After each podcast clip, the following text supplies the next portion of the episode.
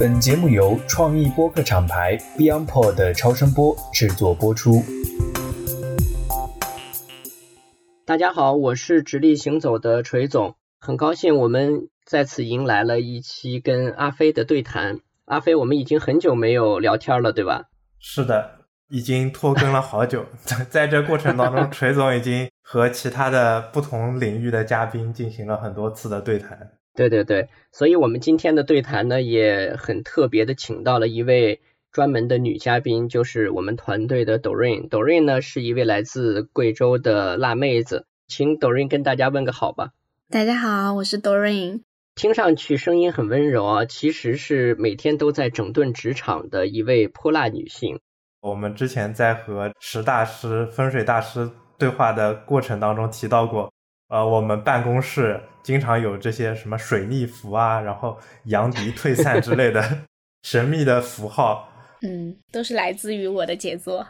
没错，没错。所以今天我们在一起呢，想聊一个即将到来的、对大家来说很实用的话题，就是关于母亲节这件事儿。那我们三个人呢，阿飞和朵瑞呢，他们是非常年轻一代的为人子女的这些孩子们。那我呢，既是为人子女也为人父母，我相信大家在这个时间点上应该都开始在发愁一件事儿，就是今年的母亲节给妈妈买什么。像我呢，就还得考虑说，除了妈妈之外，还有丈母娘要买什么。所以我们可以今天就从这个话题开始。那一到母亲节呢，各大品牌其实会抓住这个时间点去搞各种各样的盲盒呀、礼盒呀、促销啊等等。所以母亲节本身伴随着商业化的这样的一个推动呢，今天我觉得也已经开始有一些变味儿了啊。然后我不知道你们每年到了母亲节的时候会作何感想？第一个给我最深刻的感想就是现在是个啥的节都能变成一个购物节，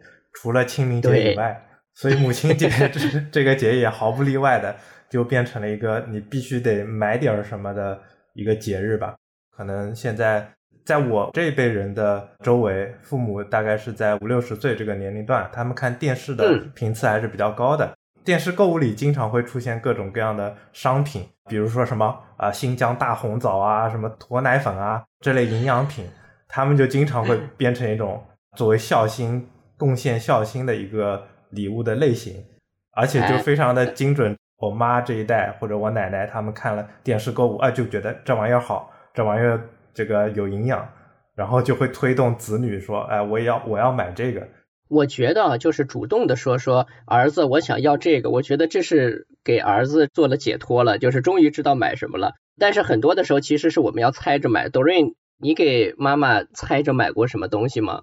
我给我妈妈猜着买的东西还蛮多的，可能就基于我自己的浪漫幻想，或者说觉得 她应该要什么的那种。然后买过花，买过蛋糕，买过化妆品，然后甚至保健品三件套、鱼油、钙片、按摩仪这种很多的东西，这种都买过。然后，但大部分的东西最后不是过期闲置，那可能就是鸡肋的在那吃灰的这种东西了。就在这方面。交的智商税还是蛮多的。其实我的话，就是我现在还和我爸妈住在一起，同一屋檐下，天天就生活在一起，所以就感觉母亲节这个节点没有说像那么那么特别。因为我妈的职业是一个护士，所以在三八妇女节前后又是一个护士节，所以三八和呃那个月可能是全年里面对我母亲是最重要的一个节日，所以在那个节日我会给她。一些特别的礼物，比如说 SK two 或者是一些呃非常实用的面膜。这个其实我可以分享一下我选择礼物的一个呃逻辑概念吧，不是说嗯贵的就是好的，也不是说适合他的就是好的。我选择的一个逻辑就是他听说过的，他知道的牌子就是好的。比如说 SK two 虽然是啊这个价位也不低，对吧？但如果有更好的牌子，比如说 La Prairie 这种贵妇面膜。我给他买了，他可能也会很茫然的说：“这是啥牌子？我没听说过。”即使说这个 这个价位是比 SK two 更好更贵的，他听说过的牌子，比如说施华洛世奇啊，虽然我我们年轻人或者做营销的都知道这个牌子主要打的还是一些噱头营销、水钻或者是一些假钻之类的，但是他就听说的最多嘛。他就觉得说这个牌子是啊饰品界最牛逼的、最华丽的。如果我买给他施华洛世奇，他就会特别高兴。所以我就会遵循这个，只要是他听说过的最有名的，那我就买给他，他心里非常开心就 OK 了。所以你看，这个里面其实存在就是。它不是一个合理性的问题，它其实是说你首先要站在这个收礼的人的角度、心态上去考虑，他拿到的东西得是他感觉价值比较强的东西才行。所以这里面其实就包含有一个这个可以把它叫孝心智商税，对吧？就是利用了子女们的这个孝心，或者至少要表达一下的这样的一个必须完成的任务。然后有的时候你买的东西呢，说实话是真的。不太用得上的，呃，抖音你买过什么典型智商税的东西吧？那我应该还蛮多的，就包括一些什么对胶原蛋白，然后抗老抗衰的护肤品，然后甚至就是那种全身的按摩椅。然后这类的，包括一些保健品什么的都买过，但最后就是会发现，妈妈们就是其实不是很在意这个东西，不管是年龄焦虑也好，还是说这种身体健康的这些保健品也好，其实会发现更多的是儿女在焦虑他们的健康，他们自己反而不会有那么大的焦虑，所以导致最后这些东西其实会被闲置，乃至说就是最后过期，其实本质上也。是因为这个原因，所以到最后的时候，就像阿飞老师，他可能给父母买的是父母认知当中可能会需要的一个东西，但到我距离也比较远嘛，买过很多东西以后，也会发现你跟父母沟通的时候，他们更多的强调的是，呃，我不需要什么，你就是照顾好自己的生活就好，你不用花那些钱给我买什么。也许对于他们来说，就母亲节的一个电话。甚至说你回家陪他吃顿饭，反而也许就是最大的一个礼物了。对，我觉得这个里边就是什么东西才能买到父母的心坎上，就是让妈妈她觉得，哎呦，你真懂我，哎呀，正好就是我喜欢或者说想要的东西。就是现在这种物质比较丰富的时代呢，就这件事儿其实蛮难的。而且我觉得今天这个时代可能代沟性啊也比较大。像我去年的时候想给我妈妈弄一张那个体检卡，就想让她去体检，但是呢，我在这件事情上就非常的纠结，我就很怕她不愿意去，然后我都能想象我给她买了那个卡之后，她的那个就是既不好去博我的这片好心，但同时又把浪费钱三个字儿写在脸上的那种状态，就是家长会说，哎呀，我没病，我没病，没病去什么医院做什么体检。买了都不去，呃，对的，所以呢，我后来实在忍不住了，我保险起见，本来想给个惊喜的，但实在没办法了，就在我还来得及买任何其他替代品的大概还有一周左右的时间的时候，我就跟我妈说了一声，然后我妈果然说千万别，千万别买。啊，那我没办法了，我最后就给她买了一个包包，然后哎不错，还还算是让她觉得是一个经常出去玩啊或者去。转悠的时候可以用的东西就比较开心。去年猜对了，今年又得重新猜一遍。对，今年又要重新猜，所以今年其实买什么，我我到目前来说还完全一筹莫展。但我有一个选择，我不知道是不是给大家来说也是一个参考啊。就是现在你们知道吗？有那种康养社区，就是它在全国各地都有自己的一些网点，然后呢，在不同的季节，你可以选择到它不同的。相对气候各方面比较好的城市的那个网点去生活去度假，就相当于是个养老社区。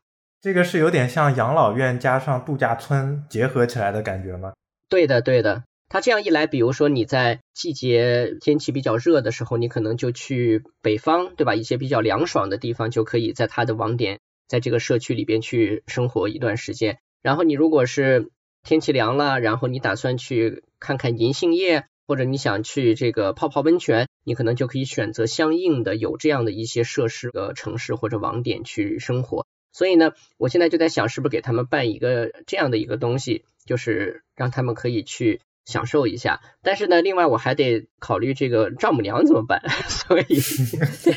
我需要两个选项，就天平的两边。老年版的旅游套餐嘛，哎，必须得一碗水端平。还得考虑两方家庭都要同等的对待。对的，是的。但是我觉得刚才阿飞你说的那种情况，的确可能更有难度，就是说相对来说生活在一起的这个时间比较久、比较多。我觉得在这种情况下，其实你制造那个惊喜啊，或者说带来一份有仪式感的一种情感上的温暖或者这种冲动的方式啊，会变得更局限。所以这其实也是嗯难度蛮大的。所以平时呃，我献孝心和我贡献智商税的机会并没有那么多，我更多的是在 做我帮助我妈去阻止她进行一些智商税的消费。因为就 就是自从了疫情后面那个时候开始嘛，就是她学会了网购，她学会了团购，所以就经常看到群里面、团里面说，哎，这个东西好，他就开始吭哧吭哧给自己买，他就变成了一个自己是个网购达人。他买过一些什么奇葩的产品，就是经常会看到那种减肥仪嘛，就是你既想减肥又不想付出劳动，然后就有一个可以抖动的腰带绑在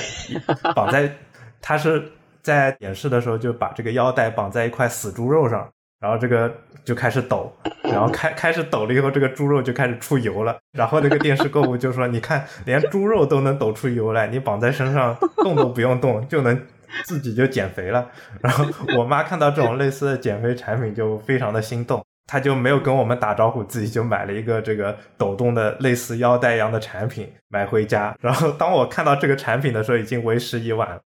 已经没法退了，然后他就用了一下。世界的妈妈，我妈也有。看来这个产品已经毒害了不少的老年群体，所以他类似这种的智商税，我就得告诉他说：“你觉得这有用吗？”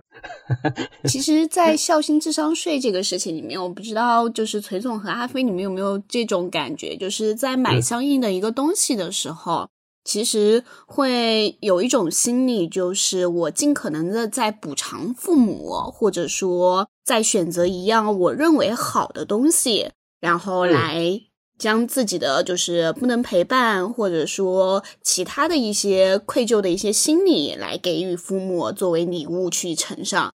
也许我知道那个东西价值并没有那么高，可能更多的是在于我们现在所说的品牌溢价也好，或者说是其他的一些虚吹出来的功效也好。就是我也知道这个东西并没有那么的有用，但是在我购买的那个时刻，或者说我愿意承担那么高的一个价格去购买它给我父母的时候，有时候反而是将自己的补偿心理给放在了那个里面。而这个智商税里面有的时候其实就是心意的一个心意税，我觉得。心意税这个说的好，所以它的只要这个代表性足够强，你可能觉得花的那些你本来也知道的所谓智商税可能也不算什么，就它变成了像你说的它是心意税，就它只要能够足够代表我的心意，那我付出多一点这个金钱可能也是值得的，对吧？对的，对的。比如说像鲜花这样的物件，它可能没有什么实用性，但是它能很好的表达子女的一份心意嘛。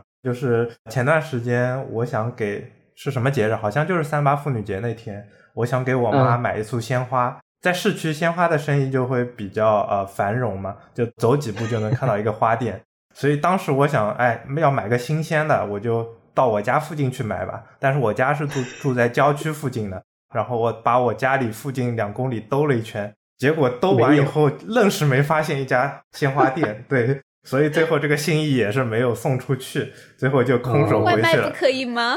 外卖当当时对外卖我还上这个大众点评看了，然后大众点评登记的花店离我最近的也要三五公里，我一看我就崩溃了，还是算了，我就通过口头的方式表达了说我购买鲜花的这个意图。我妈也坦然的接受了，接受了这一份购买鲜花意图也是一种心意。你妈妈心里想，我除了接受，我还能怎么样呢？其实宇飞老师的妈妈还接受了，像我妈妈就会觉得，就是我买花给她，她会第一句话问我说：“你买这个有什么用呢？两天不就谢了吗？”典型的心意税，在她眼里，这个花就是一个心意税的象征。对，她会觉得你浪费钱，然后买一些没有用的东西。因为我觉得父母也是会存在一种情况，就是他也不善于表达自己的感情和感谢，他就会口头上本能的去拒绝抵抗，说：“哎呀，买这些干嘛？别给我乱花钱。”结果他心里是很开心的，暖暖的这种感觉。可能站在我的角度，我买的东西就是也有可能就是包装性过大吧，然后或者说是基于我的喜好，我认为好的东西买给他们的，在他们的理解认知里面，一个是会觉得这个东西相对来说比较贵重，然后嗯所以呢都会有一点点谨慎的使用，就是有的时候，然后另外一部分呢是会觉得这个东西对我来说不是那么实用。我打比方，嗯比如说我送给我妈妈的，我当时买了一套那个欧莱雅的那个抗老面霜，但是对于她来说，她就觉得这个东西她擦了很不适用，她不是很能理解什么抗老、抗衰这种先进成分的这种东西。对她来说，就是我的需求就是当大宝面霜一样，每天擦一擦，脸够润就可以。所以对于她来说，我买的东西就是不是特别好用，但是我也不能再强加教育他说，哎，这个东西对你皮肤好，可以让你变年轻这种。然后对我爸爸来说呢，是比如说他喜欢喝茶，然后我会买那种比较好一点的茶或贵质量的茶给他。但是你也嗯会发现，他生活当中其实就不会喝这个茶，他可能就一 杯绿茶，或者说甚至很普通的茶，他也觉得哎就挺好。呃，但是我觉得，你比如说给父母买了这个一件东西，这些在中老年人或者老年人的心目中有点华而不实的这些东西呢，但我觉得它还是能够有一种对生活和情感的一个装点作用，就是这种东西摆在那里呢，即便他没有去使用，我觉得从父母的角度啊，他还是会有一种至少有一种欣慰感。但是我觉得以咱们刚才说的妈妈们的一些反应来说，就是其实这个母亲节呀，也需要一些聪明的妈妈来配合的。就是即便觉得你买的这个东西好像不是太对他的心思，但是还是回应以一种更好的表达，这样的话，我觉得才真正发挥了这个母亲节应有的一个作用吧，就是给本来就不是太善于去谈爱这件事情的中国的亲子关系里边，至少增加了一个让彼此能够温暖对方的一个机会。其实是需要一些聪明的妈妈来做一些配合的。对，就是给子女要进行一种正向的反馈嘛。就像我平时给我妈带一个什么吃的喝的，那我就跟她说，你要说好吃，不然我就不买给你了。然后，然后她就会再找补两句，说，嗯，好吃好吃。然后下次我再继续买给她。这种正向的反馈是对我来说比较受用的。我感觉等这期节目出来，我一定先发给我妈妈听一下，让她有效学习一下，然后我们再去看看接下来买什么。对，就是一个相互哄的一个过程，我哄着她，她也得哄着我，就会哎，这个这个话说的很对，就是“哄”这个字，我觉得在家人的感情里边扮演着决定性的关键作用。就其实有时候我们说说过日子有点像过家家，其实这个话说的一点都不假。我们像是在人生的这种正好彼此重合和交错的舞台上来共同的完成一次演出。所以在这个过程中，其实学会回应爱是一个很重要的一个。技能，甚至是我觉得是需要终身学习的一个东西，因为在家的这种体系和环境中，你比如说我，我从为人子女变成为人父母，就是我会突然觉得，其实当然任何人都有资格去评价自己的父母，评价他作为父母的一些好的、不好的，或者说应该如何的这些部分，但是我成为了父母之后，就会意识到一件事，就是除非你自己成为父母之后。你可能才拥有完整的对自己父母进行评价的一个权利，否则的话呢，就是你对父母的评价很有可能是比较片面的，因为你自己没有做过父母，你成了父母之后，你才会发现原来很多让你觉得费解或者说不合理的一些顽固、坚持，甚至有些不可理喻的执拗，其实是背后是有它很深的一些情感的因素和天然作为父母的一种。感性的驱动的，所以我觉得人真正成为父母之后，你再去理解父母，包括母亲节，可能就会有很大的这种感受上的不同。就咱们说了这么多买东西啊等等，你会发现，可能对我们来说，今天其实会容易产生一种，就是我把它叫做爱的表达的这个枯竭症，就是你表达爱的方式啊，好像变得。越来越窄了，所以刚才阿飞你说的这个哄这件事儿啊，我觉得其实是一种家人之间就是懂得对方，然后会愿意把这样的一个相伴的。生活能够过得更好的一种意愿的体现，所以这种表达的枯竭本身，其实我觉得是大家应该尤为注意的啊。就是像我们刚才说，就是不知道买什么就随手扔个红包呀，或者怎么样，其实它可能就是一种枯竭的表现。对，其实中外的差别就很大，因为外国人给人的印象，或者说他们本身的教育和文化，都造成了他们非常善于表达这个谢意、表达感谢，不会吝啬他们的赞美和感恩之情。中国其实就大家接受的教育是“游子吟，慈母手中线，临行密密缝”，就是在那儿默默的付出和这个关爱子女，但他在口头上就不一定会很直接的表达爱意。也就造成了这个崔总刚刚讲到的这个表达枯竭症。对对对，而且我觉得这里边吧，就是对于像我跟阿飞这样的这个儿子来说呢，跟母亲就是有的时候有点直男的这种傻乎乎的，对吧？或者说是也不会说什么，就对拥抱起来，跟妈妈拥抱起来也是很僵硬的这个手臂的那种状态，好像还有些不好意思。我不知道，就是对抖瑞来说，呃，母女之间会不会在这种表达上能够相对的更丰富或者自然一些啊？我觉得相对来说应该是会好很多的。其实大家会发现，母亲节的时候，朋友圈基本上很多会晒与母亲的合照，然后甚至说晒礼物的大部分其实也都是女生，就是她主动表达的这种意愿以及日常。对，与父母沟通的方式就是可以秀出来，可以自然表达的。那大部分男生也都是默默的送礼物，默默关心，很少说会有 发朋友圈要打个卡，然后要当朋友圈孝子的这种，也相对来说比例 会小一点，对吧？你刚才说到一个有意思的词，就是朋友圈孝子嘛，还有这打卡。我觉得这是一个很好的词，就是因为这种商业化的状况，以及我们刚才提到日常我们越来越忙，然后呢，到了母亲节的时候，它变成了一次像打卡提醒一样，所以就像是我们上班打卡要盯一下一样，你到这个点儿就提醒你说，哦，得有所表示了，得去打卡了，得。母亲节最大的意义其实是让我们记住和去有更强的主动意愿去重视、珍视那份跟妈妈之间的一个彼此的这种爱。所以呢，打卡本身其实会让这份爱变得可能更加的鲜活、生动、有趣啊，包括说有一种分享的这种喜悦。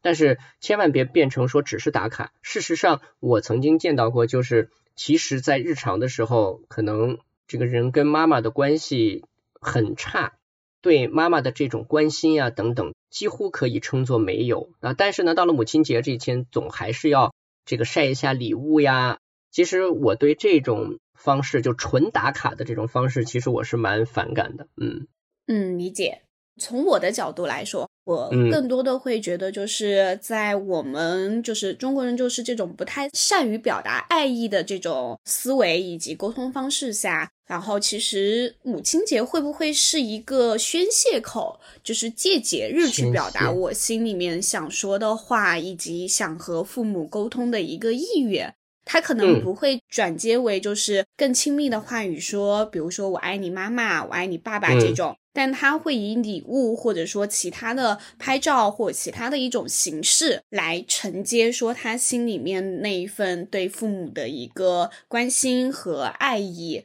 我反而觉得，也许这种打卡形式是他平时做不到的，但是可以借助母亲节的一个节日，然后去突破的，就很像说我们说。愚人节的一个情话，也许不一定是假的，也许它不一定是谎言，对它背后也许蕴含的是他的对父母的一个真心，但这个真心话也许是在平时不能说的。那我是不是只有在母亲节这一天，我可以肆意的去表达？我很赞赏你的这个角度，的确，就是任何的爱可能都需要一个契机，特别是对于可能不善于表达爱的我们来说。这样的一个契机，至少比没有要好。它可能反而帮助我们能够打开一些我们的这种障碍啊，或者说是去交流和表达爱的一些隔阂。但是说到这里呢，我就想咱们聊另外一个也是中国人专属的一件事。我们除了爱之外，在爱之上是叠加了一个很重要的，咱们刚才也反复提到的词，叫做孝。就是笑这件事情，其实我觉得你在英语里应该找不到一个很贴切的词去描述笑，对吧？因为我们谈的就是要么就是爱，要么就不爱，关系要么就是很亲密，要么就是疏远。但是笑这件事儿，其实已经上升到了一种道德文化的这个程度。我们在今天啊，某种程度上，母亲节是不是也会被孝道所绑架？就是让行为变得过于的刻意，就是得去把那个孝的标签得至少能够。体现出来，或者我甚至把它再夸张点，叫做孝的指标，就是你得达到那个孝在中国子女的心目中像是一个标尺啊，就是你不管怎么样，至少得摸到底线吧。你如果你就是被人斥为说是不孝子或不孝女的话，其实是背负着巨大的除了社会压力之外，可能还有自己心理上的一种道德压力的。所以对孝这件事儿，你们怎么看？你们觉得是不是母亲节本身也是承担了比较大的这个孝道压力的？从我的角度来看的话，就在我前几年买智商税的时候，我当时会觉得是有一定的负担的。其实说我不知道怎么样去挑礼物才是最好的，然后所以在这种挑选的过程当中，我也会发现我是不是不能给予更贵的或者说更有价值的礼物，我是不是就不爱他了？然后还有另外一种想法是，我应该买什么样的一个礼物，或者说在母亲节这天，我应该做什么样的一个事情才是有效到的？因为你会看到朋友圈会有一个比较的一个心理，会有买很贵礼物的，然后会有陪回家陪父母吃饭的，甚至带父母出国旅游到处玩的都会有。那是不是我今天送他一束花就够了？就是在那个时候会有这样子的心理，然后到现在的话，就可能脸皮也比较厚了，现在比较自然一点，就呃，再加上也被我妈嗯教育过了，然后所以在现在的话，哪怕在母亲节那天我不发朋友圈或我不发什么，我只是给他打个电话，但我也觉得就是我爱他的一种表现，也是我孝心的一种表现。但我觉得这是不同阶段时候的我的一个想法。阿飞，你有这个孝子的负担吗？其实对我来说，每一个节日都是通过一些这个价值绑架、道德绑架，制造一些焦虑。那母亲节制造的是母子母女之间关系，通过孝去绑架你。啊，对我来说，因为你送给母亲礼物，它不应该是一个特定节点，你只有全年当中三百六十五天，你就这一天送母亲东西。就母亲节，它应该是一个。长期应该保持的这样的一个状态和关系吧。对我来说，我可能对母亲节这种孝道绑架已经有点脱敏了。可能因为我跟我母亲天天在一起，所以表达孝心的机会比较多，所以我就脱敏了。对母亲节这个特定的节点没有那么的夸张。但对于很多在外务工的人员来说，母亲节可以是一个很好的台阶，他就给你一个台阶 去让你表达孝心，让你去实现这种爱。然后把这种平时疏于管理的这个关系，借助这个节日去完成，那我觉得这种的所谓的孝道绑架，那它也是一个存在着正向价值的。我觉得孝本身啊，其实我把它叫做是一种专属于中国人的这种格式化的爱，道德的一种标准和规范。当然，它是一种我们经常说所谓的传统美德，对吧？但是你会发现有很多的这种。说法就是把它抬到了一个非常高的，并且对人的行为准则有一种强迫或者说制约性的地方，比如说什么百善孝为先呀，不孝有三，无后为大呀等等，就它跟一系列的子女必须要完成的行为啊等等做了一种深绑定，所以它其实是一种规训。我觉得它特别特殊的是，它是基于爱的一种规训。那在这种情况下，它有可能就让爱本身反而。退居次席，我觉得这其实是一个最糟糕的状态。在我自己从小长大的环境中，可能有一定的特殊性，就是我在我的姥姥家从小来长大，但是我的这些舅舅们，包括我的妈妈，包括我我老爸，我老爸呢，当然自己独立小家在生活，但是每周末可能都会回到，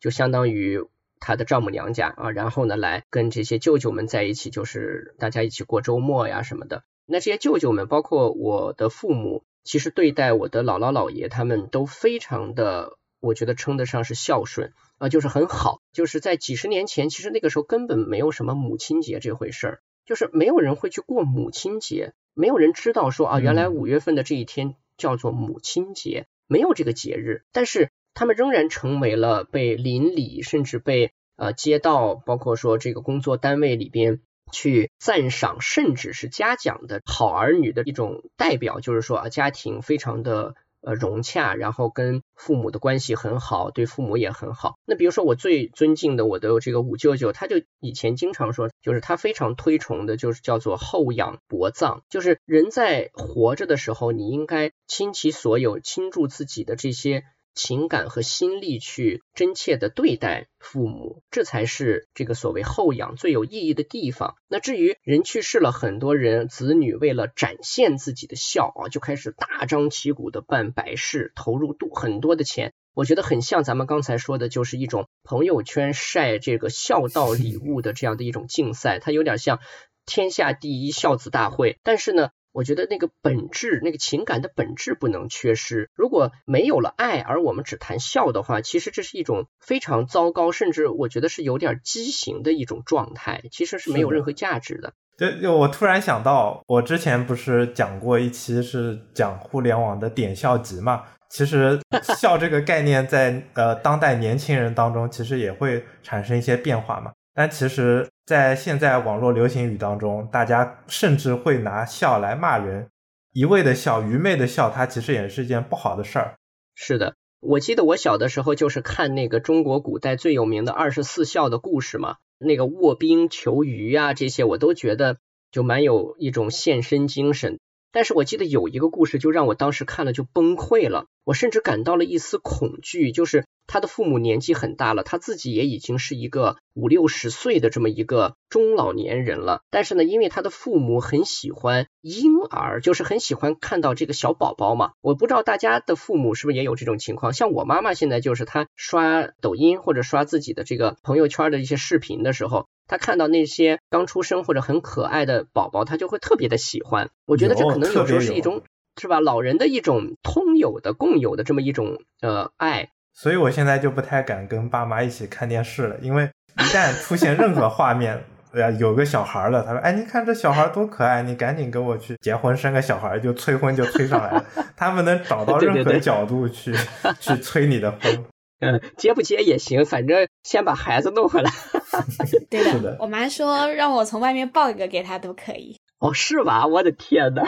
对，所以我刚刚说那个二十四孝里边，就是他五六十岁的人。因为自己的老父母很喜欢孩子，他就给自己啊穿上这个小孩子才穿的那些花衣服，然后拿着什么拨浪鼓，然后呢就就是像一个小孩子一样的这种哭闹，跟父母要吃的等等，就是装萌这样的状态。我当时小的时候看到二十四孝的这个故事的时候，我是完全崩溃掉的，就是那可能是我第一次感受到这个畸形的笑是什么东西。我觉得就是咱们刚才说的，它是一种非常愚昧的、非常奇怪的东西。就是我其实，在里面并不能感受到多少爱。嗯，中式恐怖就这么来了。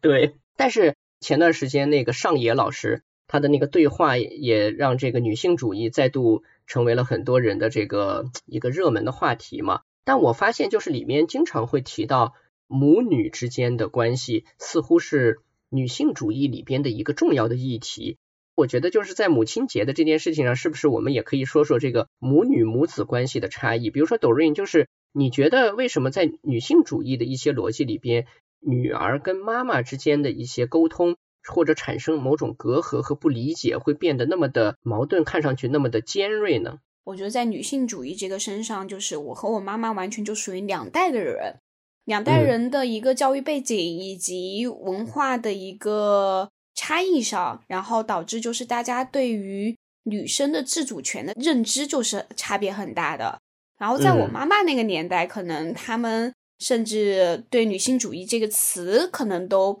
不太了解。她的女性主义更多的是我要做一个怎么样的一个妻子，我要养育一个怎么样的一个孩子，然后我要有一个怎么样的一个家庭，这是她。就是可能大半辈子都围绕着在转的一个东西，在思考的一个东西，以及在做的东西。嗯，那到我这一代的时候，我更多的反而是我自己希望成为什么样的一个人。我自己希望成为一个什么样的一个女性，我希望有什么样的一个生活，然后家庭对于我来说意味着什么。然后呢，在这种情况下，我很难用我自己的就是思维逻辑去和我妈妈去顶嘴。就是他跟我说，他在他的认知里面这是好的，你要有家庭，你要有孩子才是好的，你不能一个人。然后那在我的认知里面，是我有家庭有孩子对我来说不一定是好的，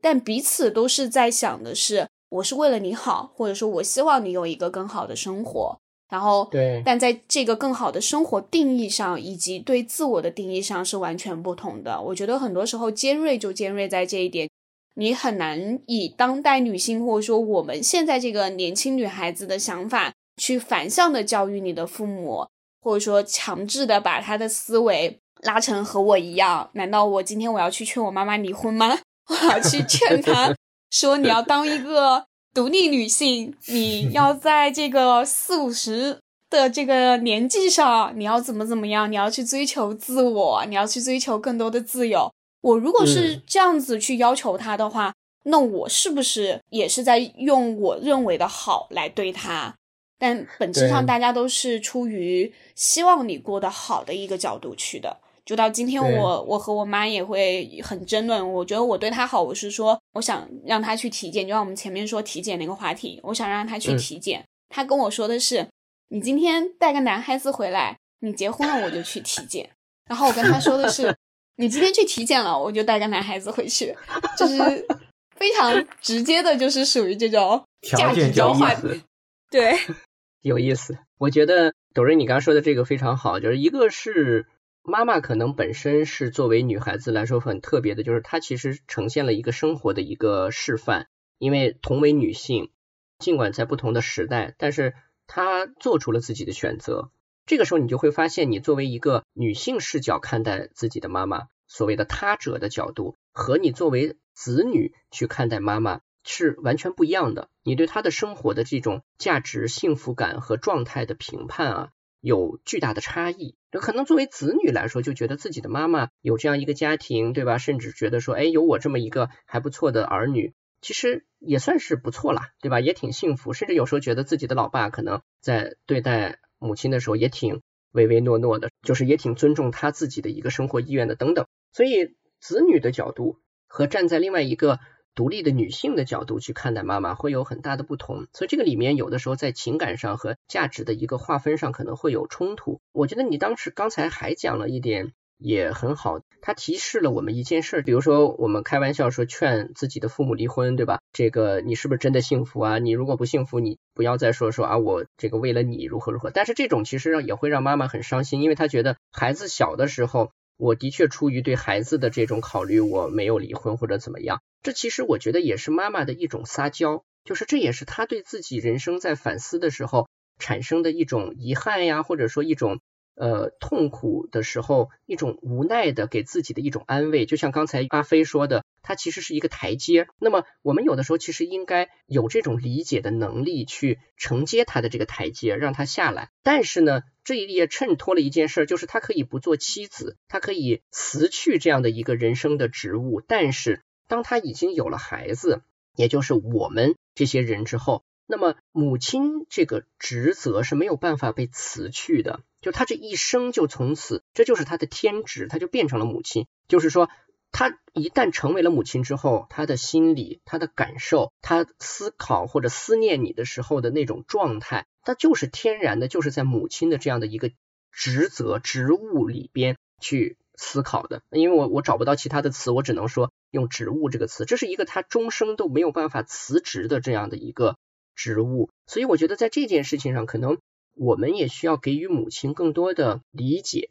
我觉得真正一个良性的所谓孝是什么呢？可能就是在一个家庭中，像我们刚才说，聪明的儿女也需要聪明的母亲、聪明的父亲来配合。孝其实是一个双方共同去达成的一种状态。我觉得它是一种基于平等的爱和尊重的基础上形成的一种状态。所以孝不是我们刚才说的一想起来就是这种。愚昧的，或者说呃没有任何原则和逻辑的这样的一种状态，而是它其实是中式的亲子之间的一种特定的情感联系的方式。它当然有一定的道德上的一种约束和一种我们刚才说的规训，但是在这种前提之下，我们去看待父母、理解父母的一份心和意愿，我觉得才是真正重要的。所以大家其实可以抛开那个枷锁的部分去看待，或者更客观的、冷静的理解一个母亲这样的职责所赋予她的一些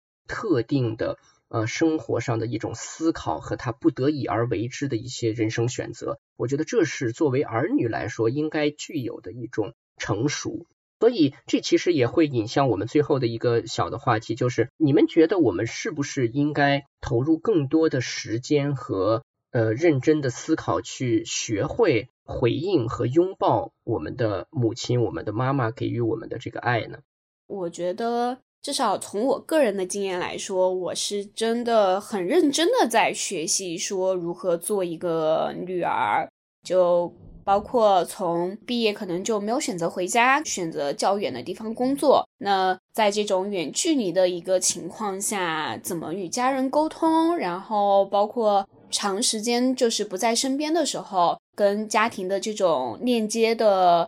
这种情况下，我都是在不断学习的。因为像我很早的时候，我可能属于一个月可能只会给父母打一到两次电话的那种，就是不太会表达说对于父母的关心或爱意的那种状态。那到现在的话，与父母的沟通，在我的生活当中的比重会越来越大，会关注他们需要什么，那家里面缺什么，那我是不是能带父母出来，也是旅游，去他们想去的地方，或尝试更多的可能性。在对于怎么去回馈父母的爱意，或者说自己怎么去照顾这个家庭，有了更多的责任上的一个认知。然后呢，现在可能会考虑到我作为女儿，然后父母的年岁相对来说慢慢逐渐变大，那我应该承担的责任，以及我在这个家庭里面该处于什么角色，然后会去慢慢的想更多。对于爱的学习的技巧也好，对于整个家庭的责任承担的不断的学习也好，都是慢慢的成长的一个过程。今天节目的最后，我也想说一句话，就是最重要的不是母亲节这一天，而是从今年的母亲节到明年的母亲节之间的这一年，这一年里边的每一天，我们如何跟母亲、跟父亲去相处，如何去学着做一个更好的儿女。或者说，如果我们自己已经成为了父亲母亲，我们如何做一个更好的父母？这其实才是对我们生活来说最有价值的人生的一个永恒的话题，也是一个永恒的一个任务。每一位母亲在生下我们这些孩子之前，她其实就是一位年轻、漂亮、有着自己对人生的向往、想象、憧憬等等各种各样的一位女性。她选择成立家庭，变成一个相夫教子的主妇也好，或者说她期望能够有自己的一番学业、事业或者追求的理想也好，我觉得这里面并没有高下之分。重要的是，当他们因为舍弃了自己的很多的自由和自己的一些，包括在生理上啊、心理上的种种的一些不适应之后，来选择生下一个孩子的那一刻起。其实，作为孩子和母亲，两者都开始了一段学习之旅。母亲要学着成为一个母亲，而孩子也要学着去做一个孩子。它其实是一个终身学习的过程。所以，我们学习的不是怎么样打上孝的标签，而是怎么去回应、理解和拥抱彼此的爱。我觉得这是真正有。价值和闪现着光芒的部分，所以我也非常的希望说，母亲节是一个对大家来说的一次提示，或者说每年的一个起点，因为从这个起点开始到明年的母亲节之间的三百六十五天，其实是我们真正去爱母亲的很重要的日子，所以希望大家能够度过一个美好快乐的母亲节，同时也从这一天开始，在未来的一年里边。拥有一个美好的跟母亲之间的关系。我是直立行走的锤总，我是阿飞，我是今天的特邀嘉宾 Doreen。谢谢大家的时间，我们下期再见。